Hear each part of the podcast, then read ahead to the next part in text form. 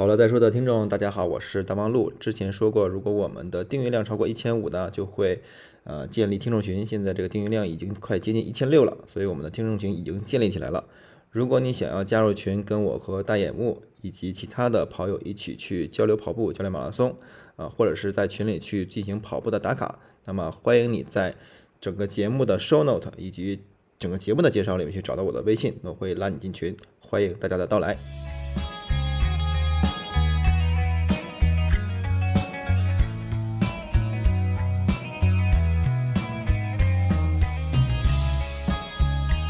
行，那我们开始下半部分。下半部分主要是呃，小壮教练啊，对啊，以我为代表的跑步这群人，以及对这个项目的一些呃好奇的问题吧。那我们开始。嗯，就是之前我我们在想说，因为我对跑步啊之前的认知，说实话真的很肤浅，我就觉得谁都可以跑，只要你坚持，你能坚持住，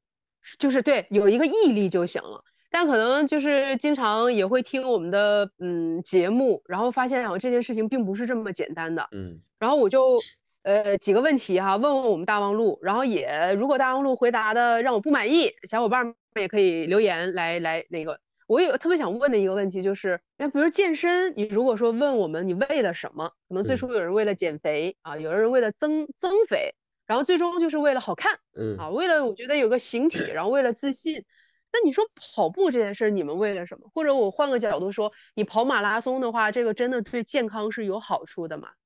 嗯，明白明白。那我觉得还是两个问题吧，就是第一个问题就是为什么跑步，第二个问题跑马拉松到底健不健康？那我还是分开去从我的视角去回答一下。嗯，首先呢，就是那老话讲了，对吧？这个一千个人心中有一千个哈姆雷特，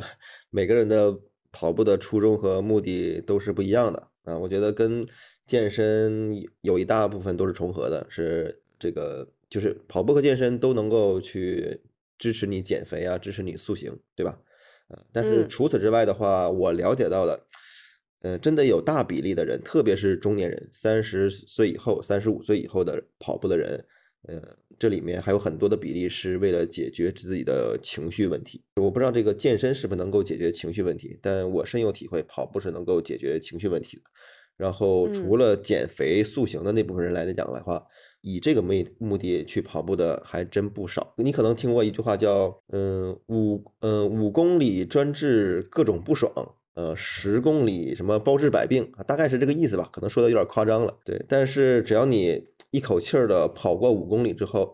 呃或者十公里，你在跑步之前所积攒的那些坏情绪啊、负面的能量也好，真的会在跑步的过程中。一点点点的就给它消磨掉了，到最后就烟消云散了，甚至你都会豁然开朗。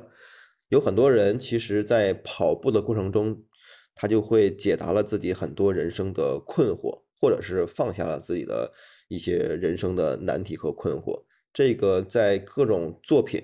呃，文学作品、影视作品当中，包括名人传记当中都有去体现到。所以这个其实，嗯，我不知道有没有科学上的研究去支持它。但是从经验上来讲的话，它就像中中医一样，啊，中医可能也没办法去科学的解释，但它结果就是这样的啊，那个草药就能治这个病啊，这是一个呃人实践出来的这个东西。跑步也是一样的，你你只要跑了步，你你你能够达到一定的水平，确实它能够呃帮你身体塑形，帮你去减肥，帮你去改善你整个的内循环啊，然后同时它也能够让你的精神状态更好，嗯，这是一个啊对你第一个问题的一个回答。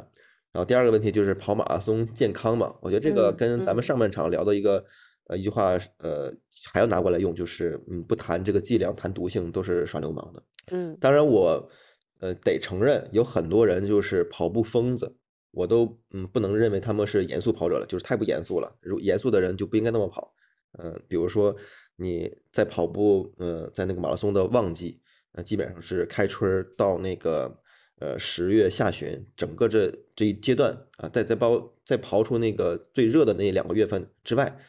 嗯，可能得有个四五个月吧，都是跑者的黄金季节。真的有很多跑步疯子，呃，他会连续跑步，就是这周跑完了，呃，下周还要跑，甚至有的人昨天跑完了这个城市，明天要跑另一个城市。你说这这些人会不会健康呢？我我个人认为应该不会健康的，因为他。这能量是守恒的嘛？那你你消耗掉了，那怎么补回来呢？你你你你补不回来的话，是不是你把你的能量释放给大自然了？那你收获的可能就是伤病了。对，所以除此之外的话，我认为大部分的大众跑者去跑马拉松，以一个比如我吧，呃呃，我我会觉得，嗯，简单粗暴的一点的话，我觉得你一个月跑一个可能都不会危及到你的健康。但是如果你的跑的再频一点的话，我会担心不是适合所有人，因为作为大众跑者来讲的话，你跑完了步，你没有专业的营养师吧，你没有专门的按摩师吧，但是那些专业跑者以此为生存的、吃饭的，对吧？拿奖金的，那人家跑完了之后可是有，呃，这个水平很高的营养师和那个按摩师去给他做康复啊、理疗这些东西，所以为什么人家的那个跑寿命能那么长？呃，然后能频繁的去打破记录，去拿奖，这个是不能比的。但是对于业余跑者来讲的话，嗯，如果去要跟职业的人去 PK，但是你没有很好的后援保障的话，你还这么做的话，我认为是危及健康的。这就有很多人说，呃，跑太多会变老，这个东西可能不是没办法有依据，因可能有的人天生就老呢，对吧？我们同龄人，我们自己都知道，咱们的同学可能嗯上大学的时候就知道啊。面相就是老一些，对吧？那你 抗老的嘛，六十也这样。对对，然后那那你说跑步就让人变老这件事情，也可能是个事实，但他确实没办法大面积的去佐证。有的人工作压力大，他也会变老，对吧？然后饮食不规律，呃，精神状态不好，他也能变老。对，但是如果说跑的特别多，我认为他应该是走到了这项运动的反面，他他就不会让你变得更健康，他可能维持一个低水平的一个身体状态，呃，甚至有的人就会出现了一些问题。那你说的这个其实就是我们一个训练频率啊，一个强度的问题，对，就有点像说撸铁，所谓的像我说啊，我 你知道还有人之前聊过说啊，我一在健身房，我今天我练了两个小时。三个小时，我当时就我说啊，你都练啥了？练两个小时、三个小时，就有点过犹不及了，是不是？跑步其实也是这样的。其实我越聊越觉得，我以前会觉得说跑马拉松或者说跑者跟我们健身好像是啊两两件事儿啊两个领域，但其实好像聊着聊着发现有很多东西是相通的，是是是很契合的，对，并没有我之前想的说这这这事儿不相容啊，这就完全就是俩活儿。那你说我刚刚谈到一个点，我也比较好奇。你说，如果我们认为跑步它不是一种刻意的坚持，它是融入你生生活生命的一部分，嗯，但是它有一些问题你真的需要克服。就比如说，我举个例子，东北，当你外面可能恨不得零下十几度、二十几度的时候，我是应该去保持我的训练量吗？还是说在这个嗯阶段上，我要给它适当的来降低我的训练量？这件事儿你是怎么做，或者说你身边的人怎么克服的？因为你在的城市。呃，它虽然不是严格意义上的东北啊，但它也是属于北方嘛，也挺冷的。嗯嗯，不瞒你说，我对这个问题同样的好奇，因为你只要进入了某一个圈子嘛，你不可避免的会接触到全国，对吧？各种地理环境的、各种气候环境的人。我也经常能看到哈尔滨的，然后长春的，呃，大连的跑者，他们那边的气候，说你们那边的气候确实是要比我们这边要冷，在冬天冷得多，然后。嗯，但他们真的有很多人都在冬天依然坚持跑步。我我只能是用坚持了。我觉得这这个热爱已经不已经不能够完全支撑我在冬天跑步了。冬天我也是有支那个坚持的成分在里面的。但是他们跑完之后，帽子上、眉毛上、嘴上全都是霜。嗯，有对的，我我我看到过这样的，我朋友圈也有小伙伴真的是，嗯嗯，我觉得那个这个可能要分两方面看。第一方面就是说，嗯。一个是不得不的问题，就是你只要是作为跑者，你说我进进入了寒冷的冬季，然后我就不跑了，这个确实是很难办得到的，啊，因因为呃身体不会管你这个，你只要停跑了，你来年开春再跑的话，那你就是一个不能说等同于一个素人吧，但是也要付出很大的努力才能恢复到呃去年秋天的这样一个状态。所以我知道很多东北的呃极寒地区的小伙伴，他也是不得不跑。那你要说怎么跑的问题的话，其实呃底层逻辑都是一样，就是穿的多一点，然后以及穿的更科学一点。呃，比较经典的三层穿衣法，或者说洋葱冲衣法这样一个理论。那比如说我们在河北地区，在北京地区，呃可能里面最里面是一个薄的、长的或者短的这样一个贴身层，然后中间是一个呃保暖层，然后在最外面是一个防风层，可能也就差不多了。那如果在东北的话，可能嗯这三层仍然存在，但是可能每一层的话都要比我们再稍微厚一点，比如它是加绒的，对，然后它可能还会再加个第四层，第四层的话可能就是一些呃。呃，羽绒服之类的，但是它有那种运动类的羽绒服，它还是有一定的透气性的。所以说，你只要把这个保暖措施做好的话，在即便是在寒冷的地方的话，呃，跑步也是能做得起来的。呃，不是说就呃完全不可接受。我们完全不可接受，就是我们不能接受的话，完全是因为呃这个温差过大，我们自己可能感性上认知是没办法。但是你要再再加一个不得不这样一个前提条件的话，也是能做到的。比如说现在把我呃扔回这个东北。呃，我已经养成了这种常年长跑的习惯的话，我该跑还是得跑。那我就学着呃，咱们的东北人怎么怎么穿呗，我也怎么穿呗。你过年回来吗？过年回来会跑吗？我们监督你啊。我我今年过年不回去，我我父母在那个广西呢，我今年就不回去了。非常好。但是我回想了，我去年。呃，过年回家我好像真没跑，因为一共也才七天的假期嘛，我觉得那个还是能接受的，停跑一周，我啊可以啊，还还还还不算夸张啊，还还好还好啊，对，嗯，还有一个就是说怎么跑的问题，嗯，冬天来讲的话，嗯，基本上是你像我们在北京地区，呃，很也很少人会在选择在冬天做激烈的速度训练，就是那种特别快速的。基本上都是以有氧为主，因为它目的来讲的话，我们基本上就是，呃，维持体能，嗯，维持这个肌肉含量等等这些东西吧。它不会以说我，呃，呃，冲击目标、冲击一个比赛成绩为目标的。虽然那个开春是有很多比赛的，但是大部分跑者来讲的话，在冬天还是保存实力的，以有氧、以慢跑为主。嗯，我觉得，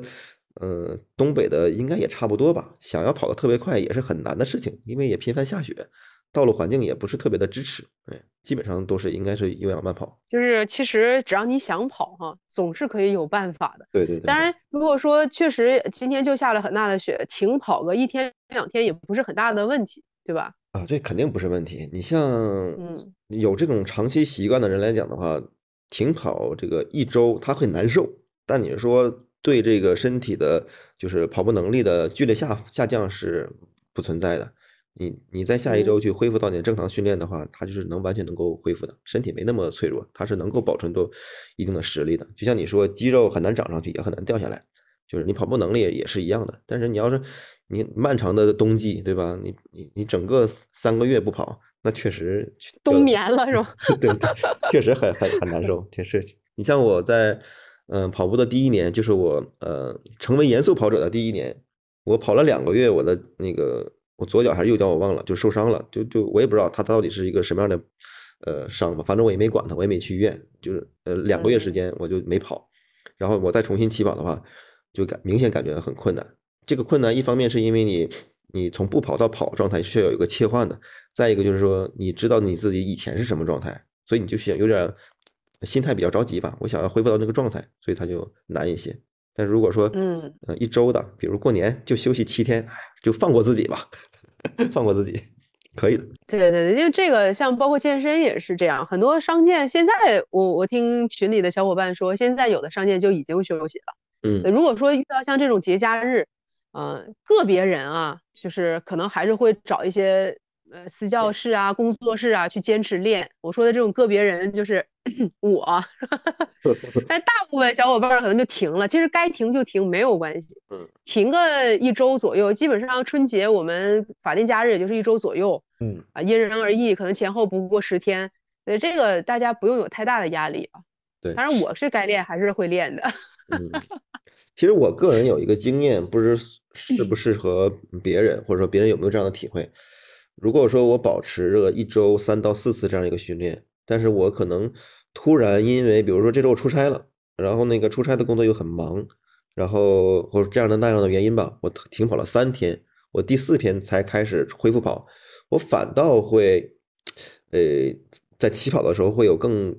嗯更好的状态，我就感觉自己更有劲儿了。是这样我，不知道它是不是属于，一种叫什么恢复啊，超量恢复还是怎么着？对呀，对呀，其实是这样的，包括健身也是，包括前几年我们大家都懂的都懂啊，因为一些不可控的因素，你就在家里一休息要休息一段时间，对吧？嗯或者说因为很多，包括我们女性身体原因，有一嗯些女性可能会在一些特别的身体节点上也要休息的时候，你反而再回去练，你就所谓的更有劲儿了。你的，身体它也得到一个修复了，所嗯。以大家就是这件事儿，对，而且我还比较想好奇问的是，你看我们更多的是在聊说，嗯，你看比如说跑步啊，适当的跑步，你的身形更清瘦啦，然后嗯。整个人的状态更好了，我们一直在聊这种身体的东西，但我相信真的有一天你把这件事儿变成你生活一部分，绝对不仅仅是身体带来的变化，是你心理上对它的一个接纳，所以我还比较好奇，就是因为。呃，大王路，大王路，你觉得这个跑步来说，我们不嗯提说马拉松吧，就是严肃跑者来说，他对你思想上，或者说对你的生活态度上，他有什么？你觉得他会带给你变化吗？还是说其实就还好，没有那么那么明显？嗯，对我个人来讲的话，我其实还真的思考着过这个问题。呃，我曾经其实也跟你呃有一段时间嘛，就是频繁的跟你说我的情绪的低落的问题嘛。那段时间我们嗯交流还挺多的，你也知道我的那个当时的生活和精神状态。嗯，嗯所以呢，到了今年，你看我我们俩在交流方面，其实就是谈到这个话题的时候就很少了，你几乎没有听到我对什么什么的抱怨呐、对什么什么的那个烦恼，对不对？呃，我我自己都都呃思考过这个问题，包括我不仅是跟你，跟其他的朋友也是同样的，包括我自己在社交媒体上也会呃降低去呃矫情的这样一个频率了。所以我我我我我我除了想到跑步可能是一个原因之外，我可能想象不到其他的原因了。我不排除自己的年龄增长之后，情绪会更稳定，嗯，然后见到的世面呢更多，然后读了一些书的话，可能懂得了一些道理，呃，但我仍然认为跑步它对我的这方面的改善是最大的。嗯，我我没办法，嗯，准确的表达它的比例，或者说它的产生的一个底层的原理。我只能说，还是我刚才说的那个，就是五公里，呃，让你呃，就是忘掉了各种不爽，然后那个十公里包治百病，然后这种东西潜移默化，一天两天啊，一个月两个月，甚至是以年为单位，它就会把你的一些思维上的东西的，就嗯改变掉了。还有一个比较，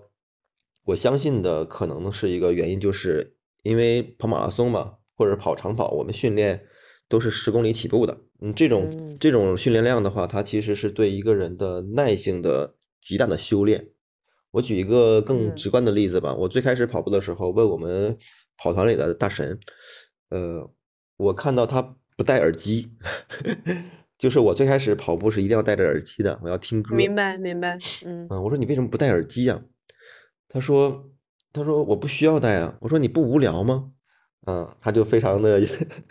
透露一种哲人的光辉。他说这是这是一种修炼。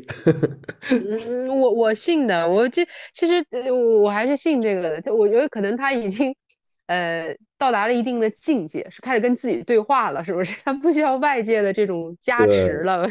对，所以即便是我去年奖励了自己一个骨团长耳机啊，当然我是为了啊去听播客，听自己的播客，听嗯别人的播客，去学习怎么做播客，当然也是为了获取一些新的知识吧。但是我嗯能够非常自如的，呃，比如我今天不戴耳机，我不听任何节目，我也不听歌，我跑一个二十公里是完全没有问题的，我完全能够跟自己对话了。但是这个东西要放在二零二二年，我是做不到的。我跑着跑着嗯就心烦意乱，然后那个我明显感觉到，因为我戴一个运动手表嘛，那心率都产生变化了。哦，对，但是今年的话，特别是我跑了几次全程马拉松之后，你就感觉我只能说它是一种潜移默化的呃改变。呃，如果你的心足足够强大的话，呃，你的精神状态就会变得更好，你的情绪就会更加的稳定。你在工作当中去面对各种你所谓的被刁难、委屈、不嗯爽，嗯你你可嗯能都会因为你呃长期去做长跑这件事情，呃，改变了你原来的脾气，呃，然后你的处事办法，对，呃，我我我会比较坚定的认为，跑步是能够除了改变身体之外，是能够改变心灵的。对，就是我举一个可能不太恰当的例子，是刚刚大王呃大王路给我的灵感，就是投资啊，可能不见得你马上有收益，但它是一个长线的一个放长线的一个活动，对吧？它不是你眼下就一定会会说我我怎么样，但是这个插播一下啊，那个呃嗯小壮教练的那个投资是我是算是吗？是是我引上道路的吗？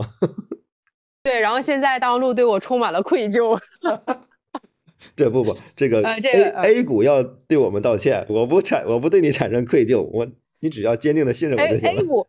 A 股没让我们交学费，已经很给面子了。嗯，其实我我是我是真的越来越觉得说这个像刚刚说呃跑步也好啊，说严肃跑者还是我们健身也好，回过来它对我们生活对我们自己思想的一个改变，真的你说其实我们呃这一把年纪啊，经历了生活，然后工作啊、爱情乃至家庭，经历了很多之后，你会发现很多事情并不是你努力就一定有收获。但是跑步也好，健身也好，相对单纯一点儿。对如果你真的是在一个呃科学系统，呃我说比较正确的一个规范下，你去努力的话，其实它真的就有收获。它就是很简单的，它会，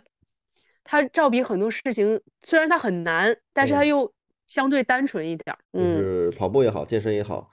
嗯，完我对跑步的那个理解会更更具体一些，就是它的得到的正反馈真的很快，真的很快。你像，嗯我不嗯知道那个一个人从入门到，嗯、认为自己是一个健身者需要多长时间，但是一个人从入门到可以自称为一个跑者的话，我觉得你只要规律的训练的话，可能一个月就够了。嗯，这个这件事情来的正反馈真的是太快了。呃，我们在抛出这种长周期的，我们说短周期的，嗯，你你今天呃一口气儿跑了五公里，然后明天后天可能浑身酸疼，但是你你大后天你再跑五公里，嗯，然后你你循环个一周，这些就是身体上的一些感受就会会有改变，所以这种正反馈是非常快的。虽然我说健身是以年为单位，但是它有一个所谓的啊，我们比较公认的新手福利期，嗯，你只要三 个月左右，身体会有一个明显变化，就是这样。嗯，它很很单纯的就是会告诉你，你努力它就会有收获。像我个人吧，我就嗯提我刚刚我一直在强调，呃，我从小很胖，嗯，我最胖的时候是在我青春期的时候。我那时候青春期，我刚到一米六的体重，呃，那个身高一米六的身高，我已经一百八十斤，嚯，哦，一一一百八十斤，说实话，对于一个青春期的少女来说，还是还是就不是青春期的少女，谁觉得啊这么重？呃，所以我刚刚也说，我这个这个也经历了经历了很多这个所谓的减肥的弯路啊，还是什么曲折呀，然后我就发现，最终啊，大道至简啊，减肥也好，运动也好，大道至简。它就很简单，你付出它就会有收获，你减脂只要你迈开腿管住嘴，它就会减，它就会瘦下去。你你用很多很复杂的方法，很多花里胡哨的东西，其实健身也是这样。你不要觉得说我今天学一个新动作，我今天学了一个什么花哨的一个什么所谓的什么什么办法，就让我的哎我把这个臀大肌分成八瓣儿，我今天练上臀，明天练下臀，后天练臀中肌。他这个学没有，其实最终你会发现大道至简，你还是要回归到基础的动作，你回归到最基本的东西上来。你你就发现啊，其实生活很多事情也是这样，你不用把它想的太复杂、太花哨。就是跑着跑着练着练着的话，个人在修为上都可能更呃接近于一些哲人，是吧？都会产生一些在生活中细枝末节当中发现，哎，自己怎么有一些哲思？就是成长了，是吧？嗯嗯 呃，我觉得这个，嗯，刚刚像你跟我介绍了这个跑步之后，虽然我觉得你真的让我去跑，我好像对自己没有那个信心，但是反而这件事儿在你的描述之下，让我觉得很生动、很鲜活。我说实话，我之前一直认为跑马拉松跑那玩意儿干啥呀？就为了一个奖牌呀，自己花钱。我因为我认识有的朋友真的是飞呀，全国飞呀。我们小地方马拉松很少，对吧？嗯，前段时间我看他又飞厦门哦，然后之前飞过苏州、青岛，真的是满世界飞在跑，嗯确实是我就个财力的不是很。理解。人民币玩家，对对对对，然后我当时觉得这是图啥呢？啊，我就一直在想图啥呢？其实所谓的图什么，还是因人而异，自己还是会有收获的，对吧？马拉松图什么？图什么？嗯，这是图什么？嗯，这个问题，我因为你刚才上半场你跟我说过，健身也是有比赛的，这个其实也是超出我认知的。嗯，但是我们都明确的知道，马拉松的比赛还是挺多的。嗯，你要说图什么的话，我就能可能想到一点，就是，嗯，还是这个正反馈的问题。你在日常的工作当中、生活当中，其实没有这么高效的能够得到一个正反馈的。嗯，马拉松比赛就是一个对于大多数普通人来讲的话，呃，能够快速的去验证自己的。呃，这一段时间过去一段时间的努力成果是否 OK？呃，所以说我觉得可能去参加马拉松比赛有一个很重要的目的就是，呃，要得到一个肯定。嗯，就中国人嘛，都是应试教育下的产物。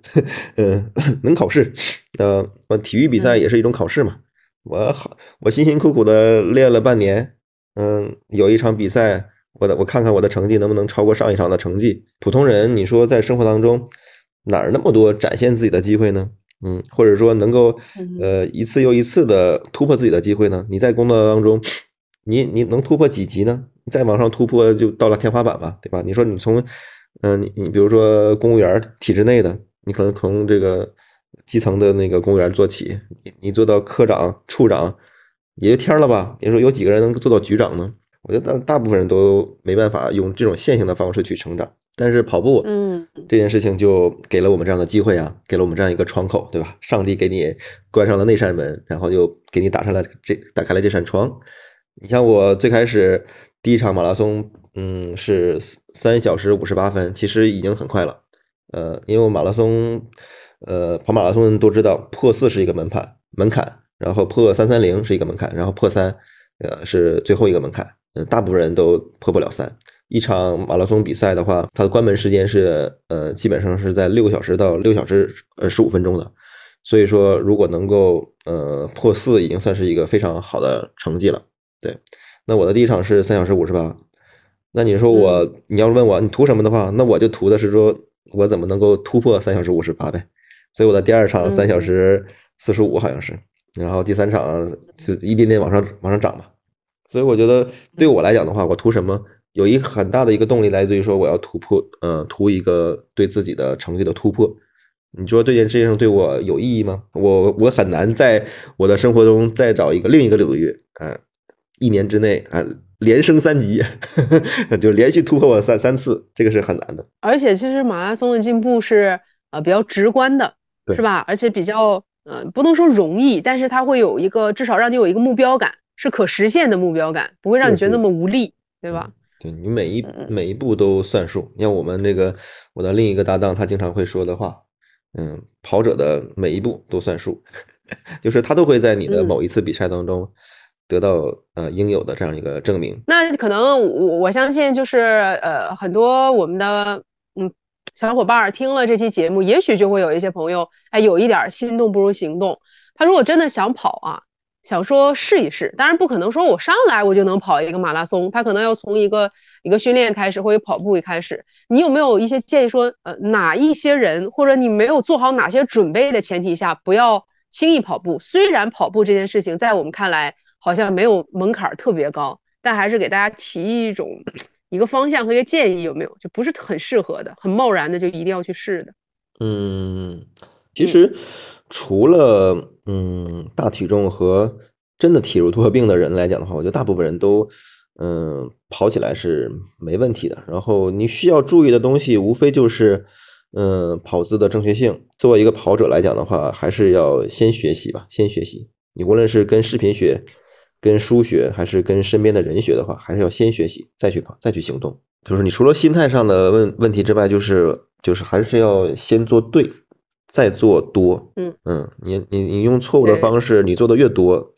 你做的越错。就可能其实我们虽然都是最最普通的爱好者，但确实是因为我们嗯不想让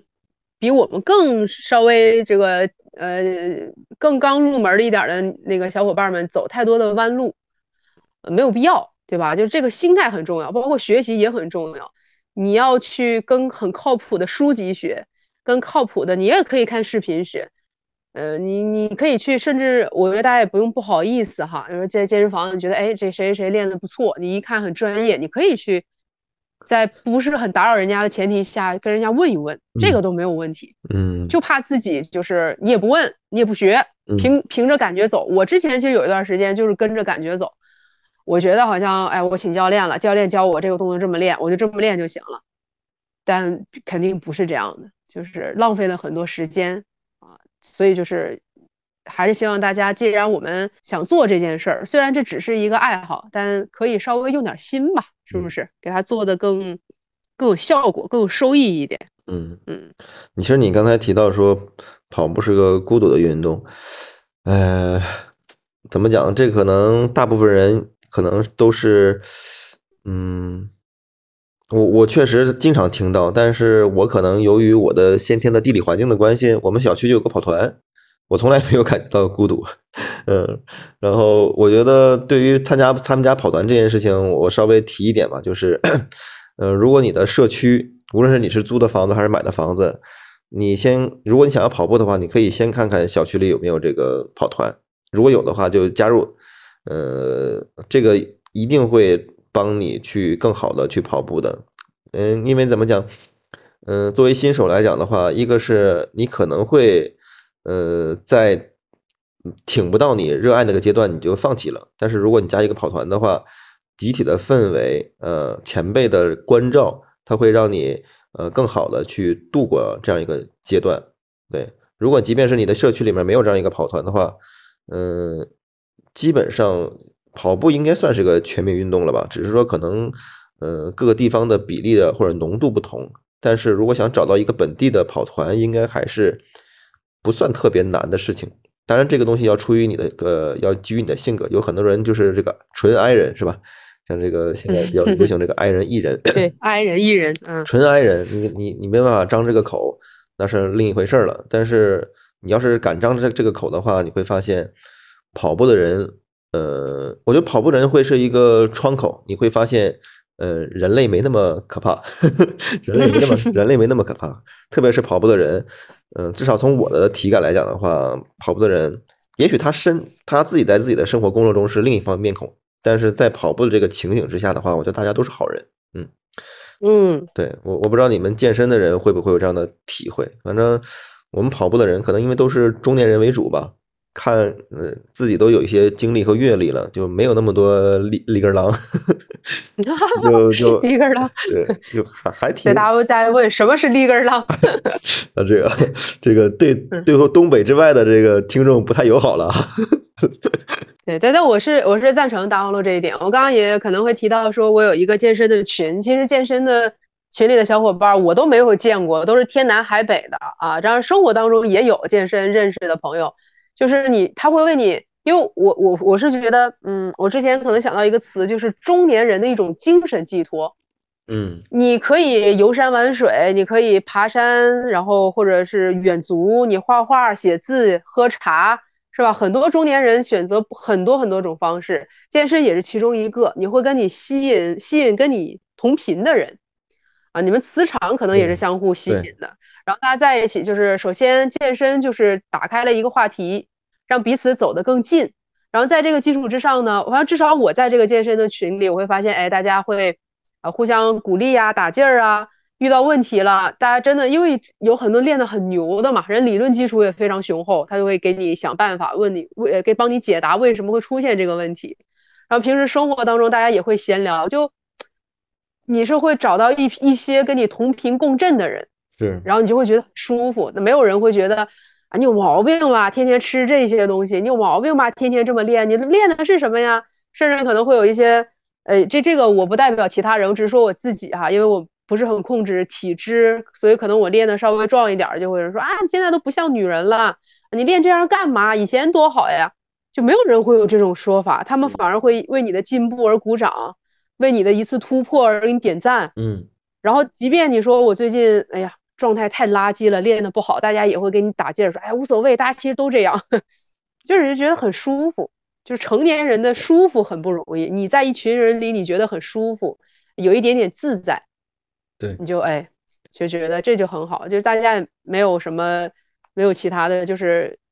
彼此说着聊着都很放松，那就就行了。我觉得对成年人来说，这已经是一个莫大的恩赐了。嗯，是，其实你像我们这个社会发展到现在这个阶段，嗯，好像有点过过度的去透支了我们作为一个人的那种幸福感，嗯，有有工作也好啊，房贷也好啊，各方面吧，都透支了幸福感，好像大家都很难去轻易的、简单的获得一个叫幸福的这么个东西。嗯，但是如果说你有一个兴趣爱好的话，嗯，我觉得这个幸福这个东西，一方面来自于你自身的修为，你自身对生活的理解和热爱，嗯，但对大部分人来讲的话，还是比较难的，还是要找到同类，呃呃，抱团取暖会更容易获得简单的这样的一个幸福感。对，就是跑步也好，还是健身也好，可能就是这样一种入入口。其实跑步的人跑到最后的话，其实就是在维系一种自己的社呃社社交关系了。也，你跑步的越多，你你原来的朋友就越少。我发现就是每一个跑者原来的身身边的人都不跑，不不跑步，他通过了跑步都认识了另一群人，然后在他往后的人生当中，都会跟这些人关系会越走越近。嗯，所以就是如果我们说人他是社会群居动物，他就一个阶段有一个阶段的陪伴啊，可能我们孩提时候就是小玩伴啊，同学啊，咱们都有要好的同学。然后慢慢的说，又同事，像可能大王路说的，又到了一个阶段，呃，你你你你的朋友又会会有一个周转啊，或者说会有一种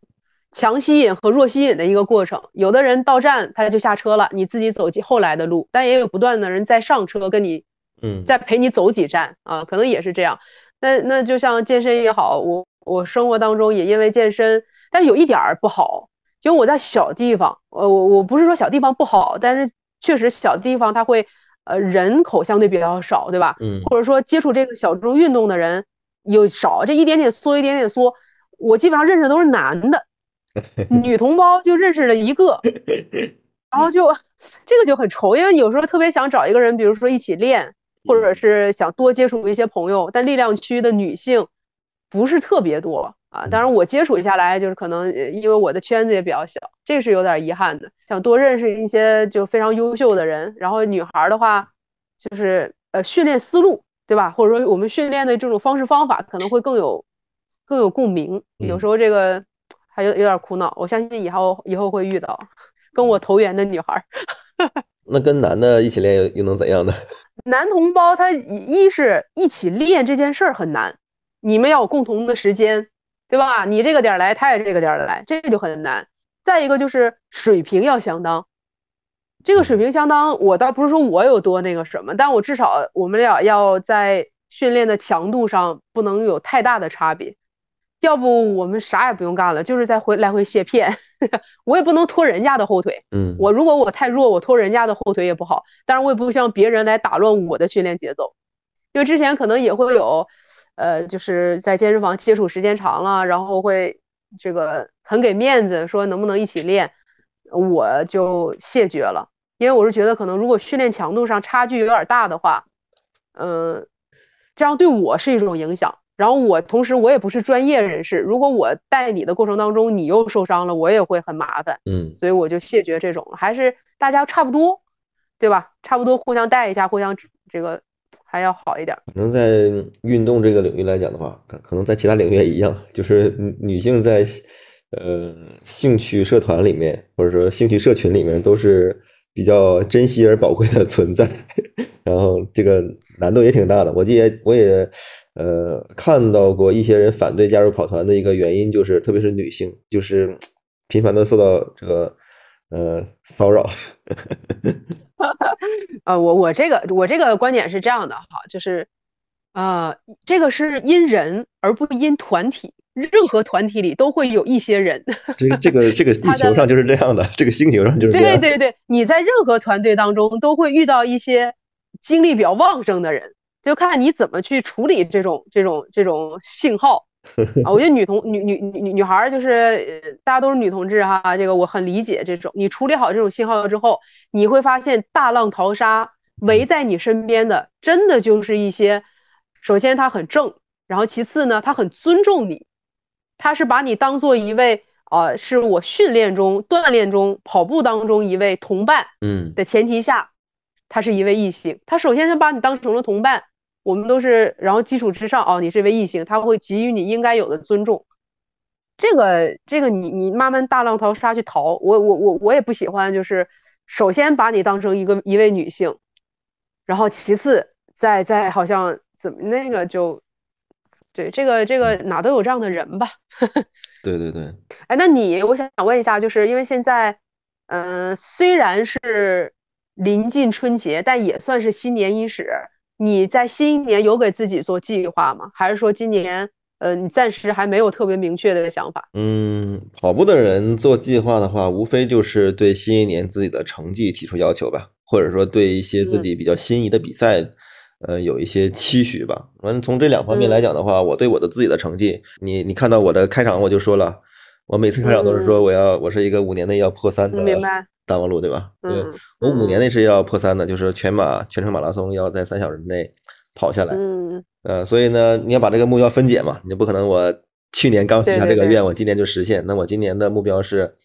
嗯，破三三零，也就是说三小时三十分钟能够把全马跑下来，这是我的一个目标。所以它作为一个全年目标来讲的话，呃，什么时候实现都行。嗯，如果说我开年我就实现了，那我可能就要再再增加一个新的目标了，可能就变成了三小时二十分到年底之前，对吧？啊，这是一个目标。具体哪场比赛其实无所谓的，我没有给自己那么大的压力。没有，我之前听说一个说法，就是如果在三三零啊，那就是属于大神了；如果能在三小时左右，那就属于国家级选手了。是有这种说法吗？以前真的是这样的，但是从去是从去年下半年的比赛来看的话，呃，咱们中国的这个跑者的水水平真的是太是吧太吓人了，嗯太吓人了。现在大神特别多，是吧？嗯、有一个就是比较显著的，呃，商业上的东西就能看出来，就是很多体育品牌，无论是做鞋的，还是做衣服的，还是做那个呃相关的补给产品的，他在每每一个重大的比赛前都会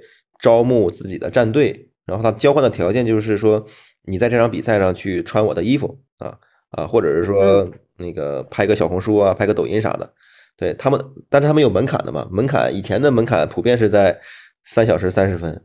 从去年下嗯半年开始以后，都提高到了三小时，你就说明中国人中国的马拉松跑者这个成绩提升的有多么多么快。所以现在你说我五年内破三的话，就是比如说我在第五年破三的时候，那个时候我认为已经不是一个值得炫耀的东西了。所以到时候的我们开场的口号就又要改了，是吧？就是我要几年内破我二三零。如果我们的节目能够录到那一天的话，我可能不会在成绩上做什么追求了。对我可能会有一些新的其他的目标了。所以其实我本人特别高兴啊，今天